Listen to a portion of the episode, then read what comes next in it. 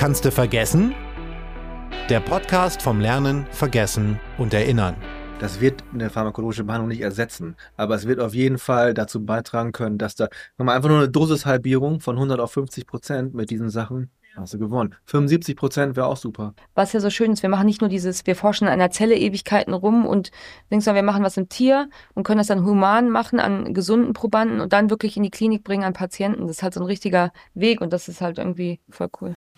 Hallo und herzlich willkommen zu einer neuen Folge von Kannst du vergessen. Mein Name ist Rainer Holl und ich begrüße euch heute ganz ausgeschlafen hier bei uns im Podcast. Ganz ausgeschlafen, weil ich mir die Ratschläge unserer Gäste aus der letzten Folge sehr zu Herzen genommen habe. Es ging ja um Schlafhygiene, wie man besseren, äh, gesünderen Schlaf findet und deswegen, ja, ich habe alles angewendet. Ich bin hier heute tiptop frisch und bereit für unsere neue Folge, in der es um das Thema Immunsystem geht. Ein Thema, das den einen oder die andere, ja, in den letzten zwei Jahren aus bekannten Gründen, auf die ich nicht näher eingehen möchte, sicher schon mal beschäftigt hat. Äh, ich habe mir heute zwei ExpertInnen zu diesem Thema eingeladen. Martin Hadamitzki und Laura Heiß-Lückemann. Beide arbeiten am Universitätsklinikum in Essen, genauer gesagt am Institut für medizinische Psychologie und Verhaltensimmunbiologie. Laura ist dort Postdoc und Martin ist Laborleiter, aber auch Privatdozent. Beide arbeiten sehr viel zusammen, kennen sich, glaube ich, gut aus ihrem äh, ja. äh, Arbeitsalltag und sind heute bei mir im Studio, glaube ich, auch das erste Mal in einem Podcast, oder? Ja, das stimmt. Das erste Mal Podcast-Erfahrung. Für beide, oder? Richtig, erste Mal Podcast. Grüßt euch. Geht's euch gut? Moin. Ja. Euer Immunsystem ist intakt. Soweit, ja. Ich kann das bestätigen. Rosige Wangen, negative Tests. Also äh, wir sind äh, fit für die heutige Folge. Beide seid ihr auch tätig am SFB 1280, also dem Sonderforschungsbereich, der sich mit dem Thema Extinktionslernen beschäftigt. Das ist ja so ein bisschen das, die, das Themenfeld, um das es sich bei uns im Podcast dreht, das äh, Lernen, Vergessen und Erinnern. Ihr forscht also auch zum Extinktionslernen. Richtig. Darum soll es heute auch ein bisschen gehen. Martin, du bist äh, nämlich Teilprojektleiter. Das heißt, du leitest so eine kleine Forschungsgruppe ich muss das jetzt direkt mal hier lobend erwähnen, liebes Publikum. Also äh, wirklich, Wissenschaftlerinnen und Wissenschaftler fällt es nicht immer leicht, ihre Arbeit wirklich simpel zusammenzufassen in einfachen Worten. Aber euer Teilprojekt hat den wirklich erfrischendsten und am einfach zu verstehendsten Titel. Wie Lernen Immunität formt. Richtig, das ist äh, unglaublich schwierig äh, für, äh, für uns Wissenschaftler, die Dinge, die wir im, ja, im alltäglichen Leben oder Berufsalltag so durchführen, dann auch so runterzubrechen, dass es auch die Leute, die da nicht arbeiten, verstehen können. Ja? Also wie meine Oma oder meine Kinder, je nachdem. Das äh, zu erklären, ist schon immer eine Herausforderung. Ja. Bist du stolz auf den Titel? Ich bin stolz auf den Titel, ja. Ich habe aber also, auch gehört, früher hattet ihr. Äh, genau, wir hatten in der vorherigen Periode hatten wir ein äh, ich glaube, den längsten Titel von allen Projekten. Okay. Und ähm, das haben wir diesmal gesagt, okay, machen wir mal die andere, andere andersrum. Und äh, ich finde, er bringt es auch besser auf den Punkt als der vorherige. Wie Lernen Immunität formt, ist also auch ein bisschen das äh, unsere Leitlinie dann heute, der rote Faden, an dem wir uns äh, durch diese Folge hangeln möchten. Also wir reden über das Lernen, Vergessen und Erinnern, aber natürlich auch darüber halt, was es mit dem Immunsystem zu tun hat. Also ob das Immunsystem zum Beispiel lernen kann, was es tun soll und auch was es und wann es etwas nicht tun soll. Darum soll es heute gehen, aber bevor wir richtig tief einsteigen, hören wir uns jetzt erstmal eure kurze Vorstellung an. Laura Heiß-Lückemann ist leidenschaftliche Forscherin. Als Biologin motiviert sie vor allem das interdisziplinäre Arbeiten in verschiedenen Fachbereichen, wie der Psychologie, der Medizin und der Biologie. Bei aller Forschung steht ein Ziel ganz oben auf ihrer Agenda: bessere Behandlungsmethoden und höheres Patientenwohl. Wenn sie nicht gerade forscht, hört sie gerne mal Helene Fischer. Aber das zum Glück nur beim Skifahren. Auch Martin Hadamitzki steht gerne mal auf Brettern, dann aber meistens nur auf einem. Auch er hat sein Herz der Forschung verschrieben, sucht sich die internationalen wissenschaftlichen Fachtagungen aber nicht nur nach Thema, sondern auch mal nach dem besten Surfspot aus. Wenn er sich mit Opium beschäftigt, dann hat das ebenfalls rein berufliche Gründe. Denn auch Martins Forschungsziel ist es, Patientinnen und Patienten in Zukunft gezielter während ihrer pharmakologischen Behandlung zu unterstützen. Durch ein getuntes Immunsystem.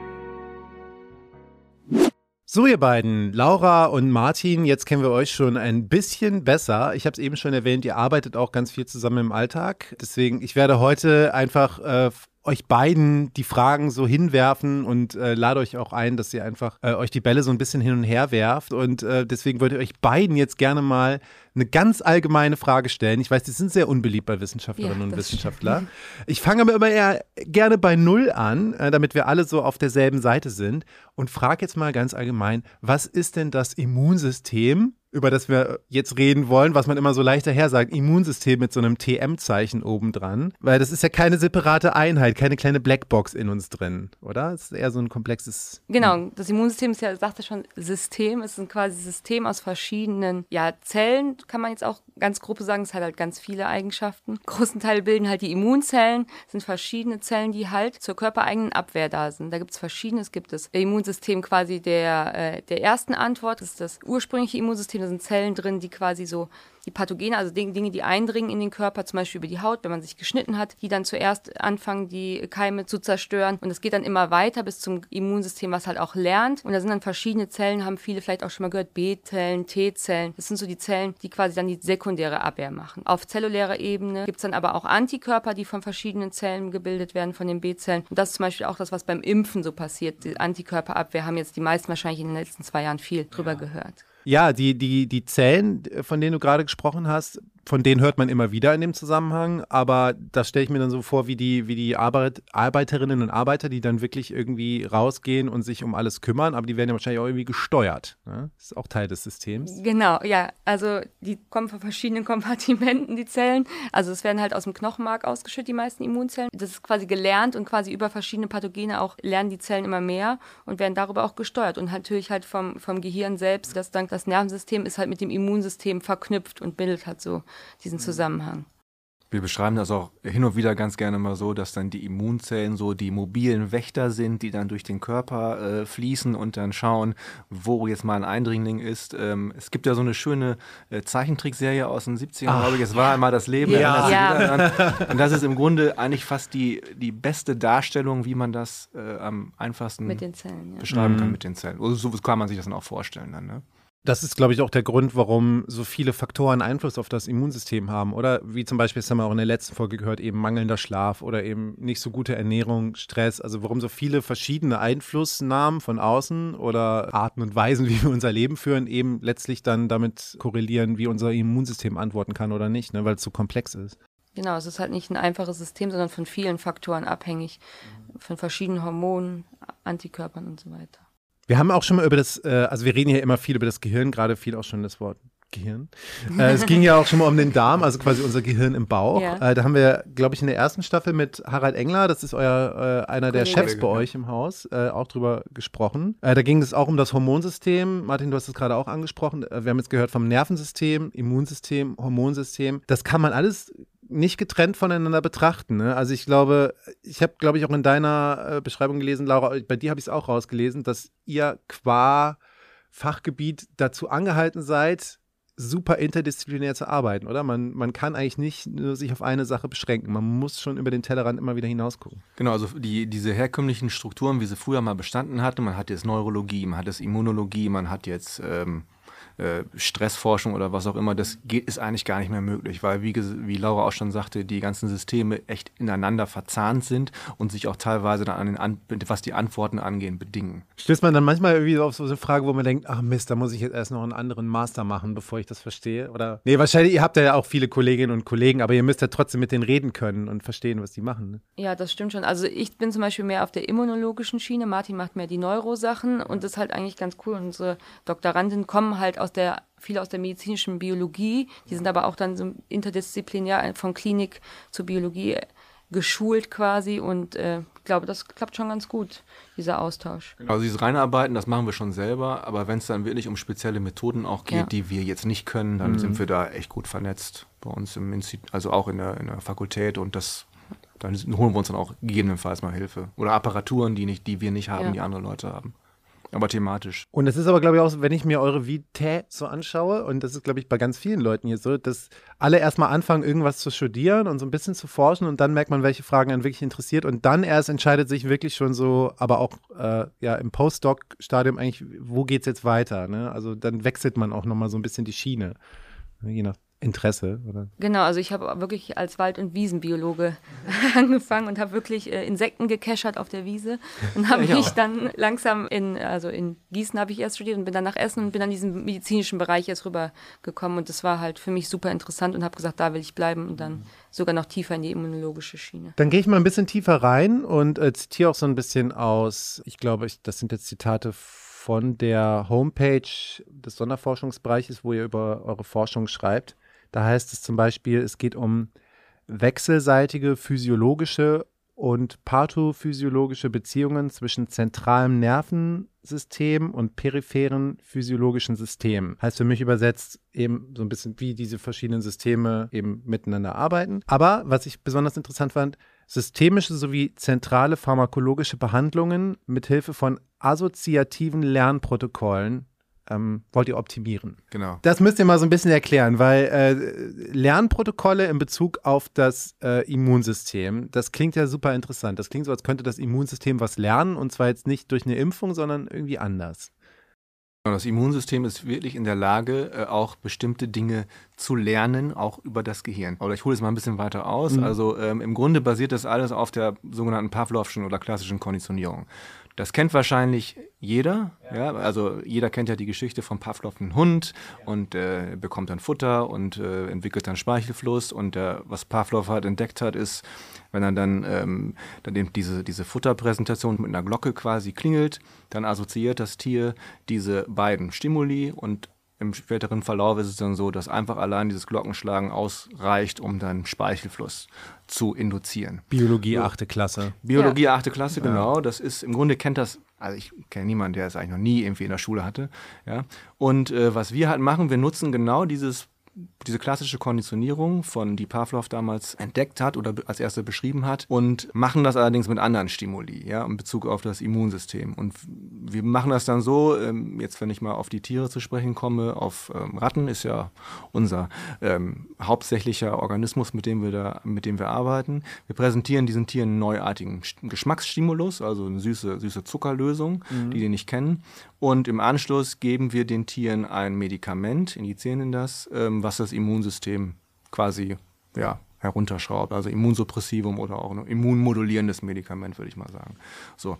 Und das paaren wir auch mehrmals, genau wie Pavlov das gemacht hat. Und im Endeffekt sieht es dann so aus, dass das Tier diesen Geschmacks, diesen neuartigen Geschmack äh, mit den Veränderungen, mit den, die im, äh, durch das Immunsuppressivum äh, induziert werden, ja, ähm, assoziiert unbewusst natürlich, und dann im Endeffekt allein die Gabe von dieser Zuckerlösung ausreicht, um das Immunsystem ebenfalls runterzufahren. Ja, also das ist Ja. im Grunde auch eine konditionierte physiologische Reaktion, allerdings natürlich ein bisschen artifiziell, weil wir den Tieren halt eben dieses immunsuppressive Medikament dann injizieren. Also das ist auch, ich zitiere jetzt direkt noch eine Stelle, die ich dann bei dir gefunden habe. Das ist also dieses geschmacksassoziative Lernen mit Substanzen anderer Wirkungsklassen. Richtig. Okay, genau. weil das fand ich so interessant. Geschmacksassoziatives Lernen. Genau, also das also Tier- wirklich, der Geschmack ist quasi die, die Glocke von Pavlov. Genau, und bei den, äh, bei den Nagern ist es ja äh, insbesondere so, dass der Geschmacksreize wirklich sehr potent sind, also Geruch und Geschmack, aber vor allem. Und wie gesagt, es funktioniert sehr gut, dass man mit unterschiedlichen Medikamenten, die das Immunsystem verändern, oder die, deren, ich sag mal, Aktion ähm, quasi dann auch konditionieren kann. Und das ist halt der assoziative Prozess. Ja, ich bin ein bisschen stolz, weil ich das Ja. auch hier stehen hatte mit, mit Pavlov. Weil das wäre jetzt meine nächste Frage gewesen, dass da diese Assoziation immer, immer wach wird. Wir konditionieren halt physiologische äh, Reaktionen äh, generell. Ob das jetzt das Immunsystem ist oder ein anderes physiologisches System, das geht dann wieder in die Richtung mit den, mit den Überschneidungen der Fachgebiete. Ja. das ist halt das Ziel, wo wir hinwollen, dass wir nicht nur sagen, wir konditionieren das Immunsystem, sondern auch, äh, was weiß ich, das Schmerz, Schmerzperzeption oder was auch immer. Aber wir haben halt den Fokus jetzt auf Immunsystem. Und das Schöne ist halt, dass anders als beim Menschen, wo wir auch also auch das gleiche beim Menschen machen, aber beim Tier ist halt diese Frage, weil das werde ich immer gefragt im Privaten, das ist doch ein Placebo-Effekt. Das wäre jetzt meine nächste Frage gewesen, genau, weil ähm, das klingt ein bisschen so. Genau, aber ja. es ist beim Tier, die Tiere, Placebo hat ja auch immer was mit einer Erwartungshaltung zu tun, also was, der, was man erwartet, das ist eine große Rolle. Und beim Tier, die erwarten es ja nicht. Die erwarten ja nicht, dass ihr Immunsystem quasi beeinflusst oder moduliert wird. Und deswegen ist es beim Tier quasi wirklich die Konditionierung, wohingegen beim Menschen, wenn wir das machen, dieses gleiche Paradigma, schon die Erwartungshaltung mit einspielt reinspielt und dann auch andere Faktoren, ob man das Medikament mit einem weißen Kittel verabreicht oder ob man da in Turnschuhe und Jeansjacke kommt. Aber beim Tier können wir wirklich von dieser klassischen Konditionierung sprechen, die das ver verändert. Ah, okay. Ich sehe. Ja. Also ich verarbeite das gerade so ein bisschen, dass es wirklich ein Unterschied ist. Der Placebo-Effekt wäre ja, wie, du, wie ihr schon gesagt habt, so ein bisschen auch was Psychologisches. So, ich erwarte das und dann passiert irgendwas in mir. Aber was ihr jetzt macht, das passiert unabhängig von diesem Wissen. Und letztlich ist das ja bei quasi dann doch ein Training des Immunsystems, weil man das ja dann gezielt steuern kann. In dem Fall jetzt aber äh, nicht aktivieren, äh, sondern, äh, runterfahren, ja. was ja wahrscheinlich dann bei Leuten mit Autoimmunerkrankungen oder genau, Darmerkrankungen. Transplantation, Autoimmunerkrankung, viele, auch Krebserkrankungen wird das Immunsystem runtergefahren. Ja, okay.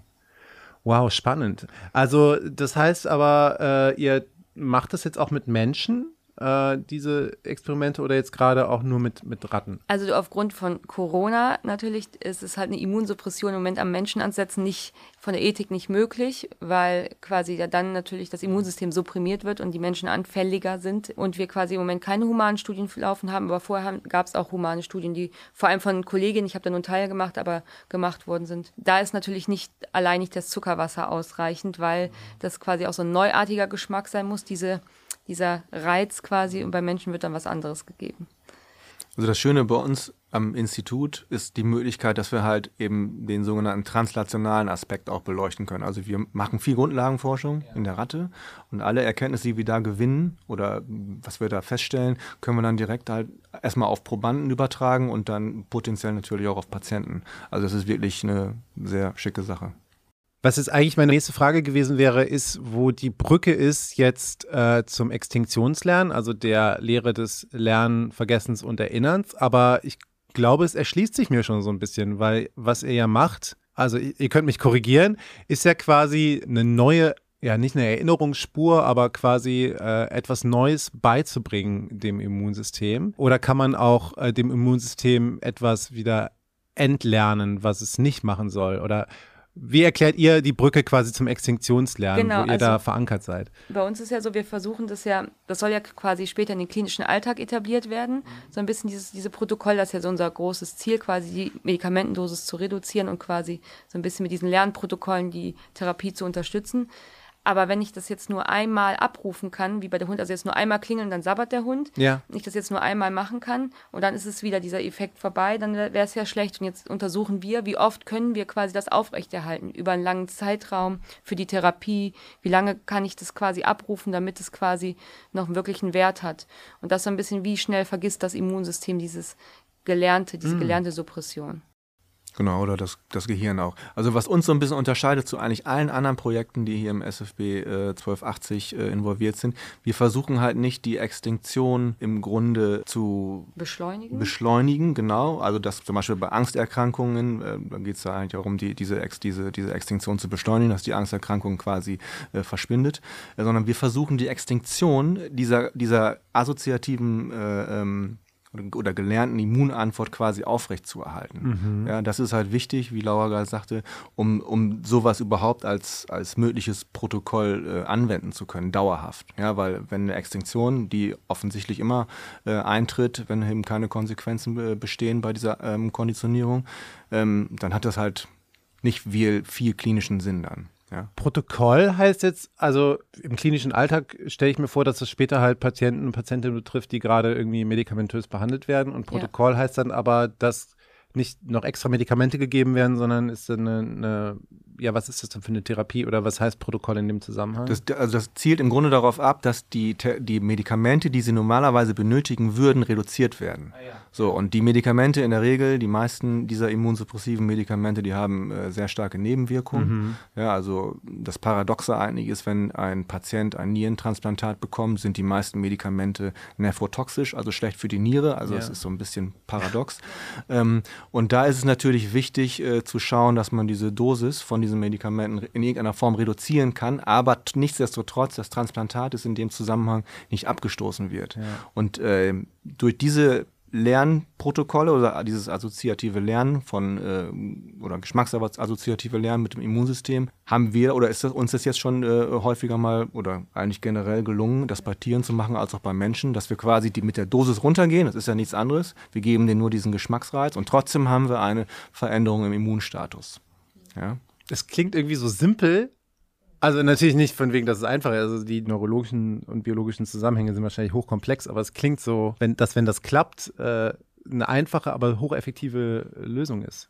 Richtig. Ja, es ist schon, es, das ist schon einfach auch, deswegen sind wir, glaube ich, auch so engagiert, weil wir so viele Erfolge sehen. Also es ja. gibt auch schon die erste Veröffentlichung im Bereich der nierentransplantierten Patienten, die das aber nicht kein Medikament weggelassen haben, sondern quasi das zusätzlich gemacht haben, dieses Lernprotokoll um die Isopression. Es ist so geil, als würde man so den, den Körper so ein bisschen aufbohren und so, so ein bisschen tunen, so genau, verste so versteckte ja. Funktionen freischalten. Richtig, ne? wir haben, glaube ich, jetzt auch mal einmal eine Aussage getroffen, da sagen wir, ähm, die, die immunologischen oder Endorgane sind im Grunde die Hardware und die, diese assoziativen Lernprotokolle sind die Software, die man dann quasi dann bespielen kann oder den Körper damit bespielen kann und dann die körpereigene Apotheke so ein bisschen äh, aktiviert. Aber man bringt den auch Karate bei. Man kann natürlich auch Karate beibringen. Das Immunsystem lernt Karate. Wir reden gleich, das ist jetzt so, wie ich das als Kulturwissenschaftler nochmal beschreiben würde. Wir reden gleich noch ein bisschen äh, genauer über eure Arbeit und wie der, wie der Alltag aussieht und auch ein bisschen die, die Vision noch, wo es hingehen soll. Vorher gibt es wie immer jetzt unseren Neuro-Shortcut, ein, ein kleiner Wissenshappen zwischendurch. Heute äh, geht es um Heldinnen und Helden der Arbeit, waren eben schon mal kurz äh, Thema hier. Es wird auch gleich noch um sie gehen. Ohne sie geht hier gar nichts. Ihr hört jetzt Wissenswertes über die Ratte. Wusstet ihr, dass Ratten nicht kotzen können? Dass sie schlau sind? Dass Rattenzähne binnen eines Jahres etwa 14 Zentimeter lang werden? Dass sie Alkohol nicht abgeneigt sind? Dass sie nicht schwitzen? Dass sie schnell sind? Bis zu 10 kmh und so mit einem trainierten Jogger mithalten können? Dass sie unterschiedliche Augenfarben haben? Schwarz, hellrot, dunkelrot, huskyblau, und wusstet ihr, dass Ratten Schokolade lieben? Das war Wissenswertes über Ratten. Und ich sitze immer noch mit Laura Heiß-Lückemann und Martin Hadaminski und wir sprechen immer noch ein bisschen über eure Arbeit. Wir kommen auch gleich nochmal zu den Kolleginnen und Kollegen, von denen wir gerade gesprochen haben, die nämlich auch in eurem Arbeitsalltag eine wichtige Rolle spielen. Aber ihr seid ja von Haus aus, seid ihr beide MedizinerInnen? Also, wir sind beide keine MedizinerInnen. Aber ihr habt doch. Du bist Weder noch. Ich bin auch, ich bin Neurobiologe. Komplett Neurobiologie. Ihr habt also gar nichts auch mit wirklichen Patienten zu. Seht ihr auch Menschen oder sprecht ihr auch mal mit Menschen? Wir sprechen auch mit Menschen. mit Leuten, mit die, die vielleicht in Zukunft mal Nutznießer sind von euren Forschungsergebnissen. Habt ihr auch mit Leuten zu tun? Genau. Wir sind teilweise ja auch Selbstprobanden in den Humanstudien, die bei uns am Institut durchgeführt werden. Mhm. Und natürlich haben wir da Berührungspunkte, gar keine Frage. Ja, mit Patienten jetzt eher weniger. Es hängt auch davon ab, wie Laura vorhin schon sagte, dass da gerade nicht so viele Patientenstudien oder auch mhm. generell Humanstudien laufen. Aber Kontakt haben wir schon, aber äh, wie gesagt, die meiste Zeit verbringen wir dann mit den Kollegen, die wir vorhin schon erwähnt hatten. Genau, also ihr äh, arbeitet mit Tierexperimenten, also ihr ähm, arbeitet mit, mit Ratten. Ich, soweit ich das also einordnen kann, von meiner Außenperspektive ist es, glaube ich, so, dass es da auch mal spezielle äh, Tiere gibt, die dann ganz spezielle Eigenschaften haben.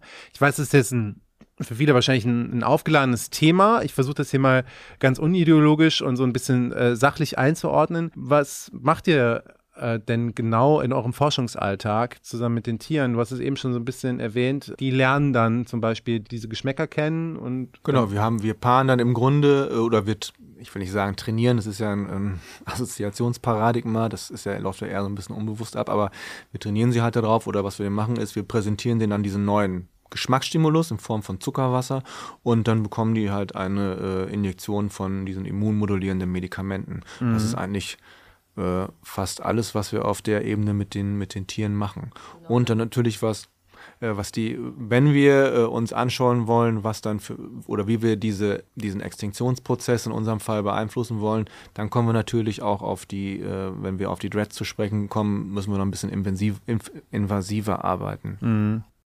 Genau, und immunologisch gucken wir uns dann halt Parameter im Blut zum Beispiel an und mhm. gucken halt, wie das funktioniert. Das ist, glaube ich, so das Ding, dass viele, wenn sie einfach das Wort Tierexperimente hören, also ich würde es auch jetzt hier gar nicht befürworten, aber viele denken wahrscheinlich so, ja, Tiere sitzen in Käfigen und werden, kriegen den Kopf aufgeschnitten oder sowas. Also das ist irgendwie, ihr versucht natürlich auch schon das, das Tierleid weitestgehend äh, zu reduzieren. Ja, also sowieso, sowieso handeln wir ja alle nach diesem 3R-Prinzip und ähm, unsere Tiere sitzen in Gruppen am Anfang und kommen dann nachher in diese Einzelhaltung, um diese Trinkmenge zu kontrollieren. Aber die sitzen, dieses Lernprotokoll, das macht denen ja auch das heißt Spaß, aber die trinken das halt auch gerne zum Teil, mhm. dieses Zuckerwasser. Und das ist jetzt, für die ist das immer ein Hit, weil die kriegen ja sonst in der Tierhaltung immer nur Wasser ja. und so. Und für die ist es halt ganz normaler Alltag. Die freuen sich immer, wenn wir reinkommen, äh, zweimal, wir kommen halt zweimal am Tag da rein quasi. Und dann gibt es so. Monster Energy. Genau, und dann äh, ist es schon, also Genau, also die Auflagen für die, für die Versuche sind natürlich ähm, unglaublich äh, hoch mhm. und wie Laura gerade sagte, replace, reduce, refine, wir versuchen und machen auch alles Mögliche, um das so wenig wie möglich Tiere zu verwenden für unsere Experimente und auch natürlich Leiden und Schmerzen gering zu halten. Was man aber dazu sagen muss, wir arbeiten ja, wie schon an, anfänglich auch gesagt, in einer sehr, sehr interdisziplinären äh, Forschungsrichtung mhm. und man kann leider bis heute nicht diese Interaktion zwischen dem Gehirn und dem Immunsystem oder auch dem peripheren physiologischen System generell in irgendeiner Form modulieren. Das ist leider nicht möglich. Sonst, das äh, heißt, nach, nachbilden meinst du? Oder? Genau, ja. genau, nachbilden. Okay. Also die einzige, wirklich in einem intakten Organismus äh, das äh, zu machen, ist für uns die eigentliche Möglichkeit, da mhm. überhaupt Forschung betreiben zu können. Du hast eben kurz von, von DREAD gesprochen, also D-R-E-A-D-D ich habe kurz recherchiert, heißt es wirklich Designer Receptors exclusively activated by Designer Drugs. Ist das richtig? Genau, das ist ein Akronym für diesen für diese lang, lange Wortaneinander. Was genau heißt das? Habt ihr Zugang zu Designerdrogen und die Ratten kriegen, kriegen Ecstasy? Oder? Genau, die kriegen also Ketamin und Ecstasy. Nein, es ist folgendermaßen. Also es ist so, diese Dreads sind im Grunde ein, ist ein Viruskonstrukt. Also ja. man kennt das ja wahrscheinlich jetzt aufgrund der ganzen ähm, Impfkampagnen mit den mRNA-Impfstoffen. Da kriegt man ja auch im Grunde nichts anderes initiiert, nur ein bisschen äh, andere Form. Also was wir halt machen, wir nutzen die, äh, den Virus im Grunde mit einem Gen drauf und das wird dann den Tieren verabreicht. Und ähm, das Prinzip dann läuft dann folgendermaßen natürlich, das Virus ähm, geht dann in diese Nervenzelle im Gehirn und ähm, baut sich dann, das Gen wird dann ins, ins, Erbgut eingebaut von, dieser, von, der, von der Zelle, vom Organismus und dort werden dann ähm, Rezeptoren exprimiert, ja, die eben auf dem Gen kodiert sind. Und ähm, bei den Dreads ist das so, ich simplifiziere das mal so, so gut wie möglich. Ähm, es gibt dann äh, Rezeptoren, die natürlich dafür zuständig sind, ähm, wenn man sich so die Erregungsleitung äh, anschaut bei den, bei den Nervenzellen. Die einen sorgen dann dafür, dass im Grunde die Zelle stumm bleibt, also keine Information weitergeben kann. Und die anderen, die aktivierenden Dreads, sorgen dann dafür, dass man eine dauerhafte äh, Feuerrate hat, also dass die quasi dauerhaft aktiv sind. Also lange Rede, kurzer Sinn. Mit diesen Dreads sind wir in der Lage, im Grunde bestimmte Regionen im Gehirn transient, also kurzzeitig an- oder auszuschalten, mhm. um dann im Grunde Rückschlüsse davon zu bekommen, ähm, was diese Struktur zum einen mit dem assoziativen Lernprozess bei dem Konditionierungsvorgang äh, zu tun haben, aber auch wie man möglicherweise dann die Extinktion blockieren kann, was ja im Grunde unser Hauptziel ist. Ja? Und das wird mit Ketamin dann gemacht oder mit Opioiden oder? Das, also wenn der Dread einmal äh, im, im, Gehirn ist und sich dort auch schön verteilt hat, dann hat er im Grunde erstmal gar keine Funktion. Ja, die sind, diese Rezeptoren sind da, aber die müssen ja irgendwie an- und ausgeschaltet werden. Und das kann natürlich nicht passieren durch körpereigene äh, Substanzen oder Stoffe. Deswegen muss eine Substanz von außen zugeführt werden. Und die muss Laura am Wochenende im, im Club besorgen oder kriegt die besorgt Laura am Wochenende und es ist, Club es ist und dann geht's Montag los. Genau, es ist also kein Ketamin, es ist aber in der Tat ein Neuroleptikum, also eigentlich eine Substanz, die verabreicht wird bei zum Beispiel ähm, Psychose, psychotischen äh, Episoden und das nennt sich Clozapin und das ist so ein bisschen modifiziert, also ähm, CNO, also äh, Clozapin N-Oxid heißt das dann. Und das hat im Grunde keine, wenn man das sich initiiert, hat das eigentlich keine Auswirkungen. Und das wird, ist wirklich spezifisch für diese Rezeptoren. Und wenn man das dann dem Tier quasi appliziert, dann geht das über die Blut-Hirn-Schranke ins Gehirn und aktiviert im Grunde dann diese Dreads, sodass ja. es dann entweder zu einer äh, wie gesagt, zu einem Silencing kommt, also zu einer Verminderung oder zu einem kompletten Shutdown von einer bestimmten Region oder zu einer Über Überreaktion. Okay. Ich glaube, ich habe es etwas verstanden. Es ist auf jeden Fall komplexer als die, die geschmacksassoziative Beeinflussung. Richtig. Also, da sieht man, okay, aber man sieht ne? ja, sie könnt einfach, aber auch komplex. Kann man denn, vielleicht ist es auch eine dumme Frage, tut mir leid, aber kann man denn jetzt auch quasi als Zuhörender, als Autonomalverbraucherin zu Hause jetzt schon sein Immunsystem irgendwie pimpen? Habt ihr so kleine Alltagstipps? Wahrscheinlich nicht, ne? Also das ist, also, Tja, dass man sich das selber so ein bisschen reintrickst, dass man zum Beispiel immer, wenn man ja, Automol, Automol Immun nimmt, dann Ja, nicht, und dann, und dann irgendwie Gin Tonic dazu trinkt. Genau, und dann wird immer, dir- wenn ich Gin Tonic trinke, dann kriege ich diesen Schub. Das geht wahrscheinlich nicht. Ne? So, so wäre es im Groben, aber bei Menschen ist es halt einfach viel komplexer, dieses System. Das ist halt nicht so, weil, weil quasi bei Menschen ist es ja nicht nur diese Konditionierung, sondern was ich vorhin schon hatte, diese Erwartungshaltung, dieses Placebo. Da muss schon einer mit dem weißen Kittel dir das Medikament geben und du trinkst dann was dabei und dann reicht es nachher, wenn du es trinkst und nicht mehr das Medikament nimmst. Aber es ist nicht so, wenn du zu Hause entspannt sitzt und deinen Gin Tonic dir äh, trinkst, dann klappt es nicht so richtig. Also man muss dazu sagen, es gibt ehrlich gesagt wenig, wenig Forschung, die das untersucht oder die das untersucht haben und untersuchen auch. Also das ist wahrscheinlich auch zukünftig für uns nicht uninteressant zu gucken, ob man das Immunsystem auch boosten kann dadurch. Dass es äh, neuronal gemacht werden kann, das haben jetzt vor kurzem auch andere Wissenschaftler gezeigt. Ähm, aber in der Form, wie wir das machen, mit einer Geschmacksassoziation, ist da, glaube ich, nicht so viel bekannt. Ja, und dann ist dann wahrscheinlich auch der, das Eis wird dann immer dünner, ne, äh, auf dem man sich bewegt. Weil ich würde auch sagen, wenn, wenn jetzt Leute für sich behaupten, gewisse Faktoren im Leben so, bea- so zu beeinflussen, dass sie ein gutes Immunsystem haben und auch davon überzeugt sind, dass sie ein gutes Immunsystem haben, dann ist es vielleicht am Ende auch funktioniert es bei ihnen vielleicht auch am Ende besser als bei anderen, aber Ja, das, das kann ja man ja nicht wissenschaftlich nachweisen. klar. Das ist Ja. halt nicht, gibt es Ja. keine, kann Und die Pharmafirmen sehen es natürlich auch nicht so gern, wenn wir sagen, wir können Medikamente reduzieren, äh, allein Oh. wenn man was Bestimmtes trinkt. Oh ja. Pharma-Lobby hört uns zu. Ja, ist schon, die hatten es schon auf dem Kika. die haben euch schon die, äh, die Luft aus den Reifen gelassen draußen auf dem Parkplatz. Hoffentlich nicht. Also kann dann Neulernen in Zukunft irgendwie auch bei, also habt ihr so eine Vision, dass das irgendwann in Zukunft bei, bei so Krankheiten wie ähm, Krebs, Rheuma oder so auch helfen kann? Weil das haben wir jetzt in der ersten Staffel von Kannst du vergessen auf jeden Fall auch schon gelernt, dass ja bei so Sachen wie, wie Angststörungen und sowas oder Allergien, so psychosomatische bedingte Krankheiten, dass da diese Extinktionsprozesse auf jeden Fall was bewirken können? Habt ihr quasi die Hoffnung, die Vision, dass es eben auch bei anderen Krankheiten, für die man offensichtlich nichts kann, Ja, dass da Besserungen also vor allem, weil ich das in dem Feld auch geforscht habe, in diesen Rheumaerkrankungen, die auch so schubweise kommen, die quasi jetzt nicht permanent da sind, glaube ich schon, dass diese Lernprotokolle und quasi dieses diese konditionierte äh, Immunsuppression, also das Runterfahren des Immunsystems, gerade in diesen Schüben, wo jetzt quasi das Immunsystem hochgefahren wird, wirklich helfen kann. Und ich glaube, dass das auch in diesem klinischen Alltag, wie wir sagen, etabliert werden kann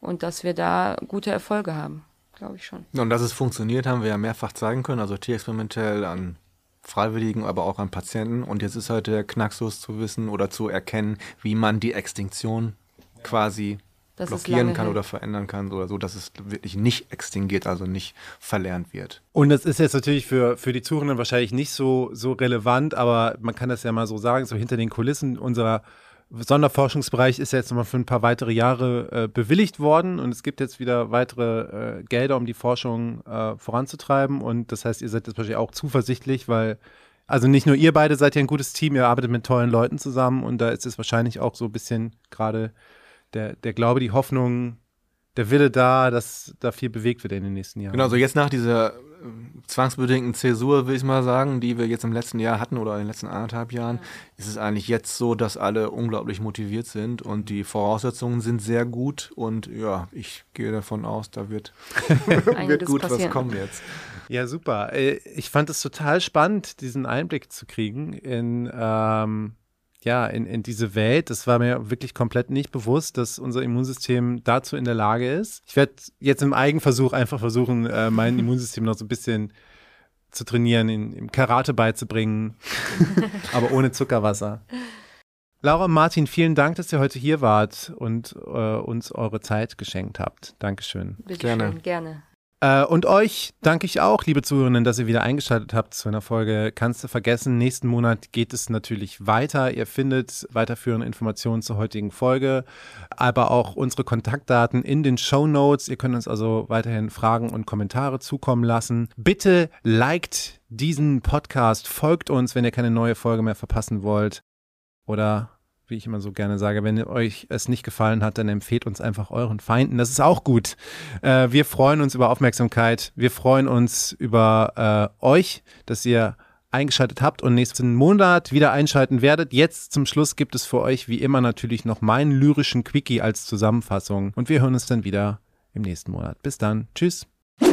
Der menschliche Körper an sich ist fragil.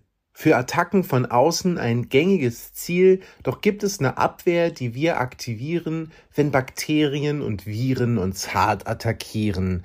Ein komplexes System aus verschiedenen Zellen übernimmt die Verteidigung in mehreren Wellen. Das Immunsystem der ersten Antwort startet einen Gegenangriff, gefolgt von einer zweiten Welle, die noch viel spezifischer ist, B-Zellen bauen Antikörper gegen jene Antigene, die die T-Zellen schnell erkennen und die Infos weitergeben. Hier greift ein Rädchen ins andere. Was hier passiert, ist höchst komplex. Hormone, Nerven und Immunzellen, alles ist mit allem vernetzt.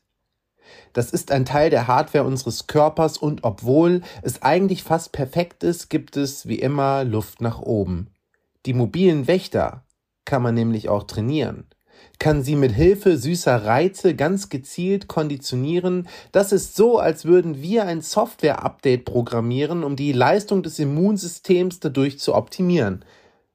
Also so wie Neo in Matrix auf Knopfdruck Kung Fu lernt und die Hunde von Pavlov durch Glockenklang speicheln, so kann unser Körper durch Assoziierung spezielle Aktionen impulsbasiert speichern.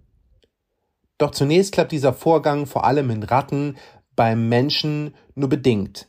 Doch es sieht derzeit so aus, als ob es der Forschung bald gelingt, dieses Prinzip auch für uns Menschen umzusetzen und so die Dosen an Medikamenten für Patienten zu begrenzen. Das Immunsystem kann lernen. So viel war schon länger klar. Doch ab jetzt greifen wir dabei gezielt unter die Arme, kein Placebo-Effekt. Wir ziehen Pavlov zu Rate. Und wer weiß, so lernt unser Immunsystem am Ende noch Karate. Das war Kannst du vergessen? Der Podcast vom Sonderforschungsbereich Extinktionslernen der Ruhr-Universität Bochum. Liked diese Folge, teilt sie, empfehlt uns weiter und abonniert unseren Kanal.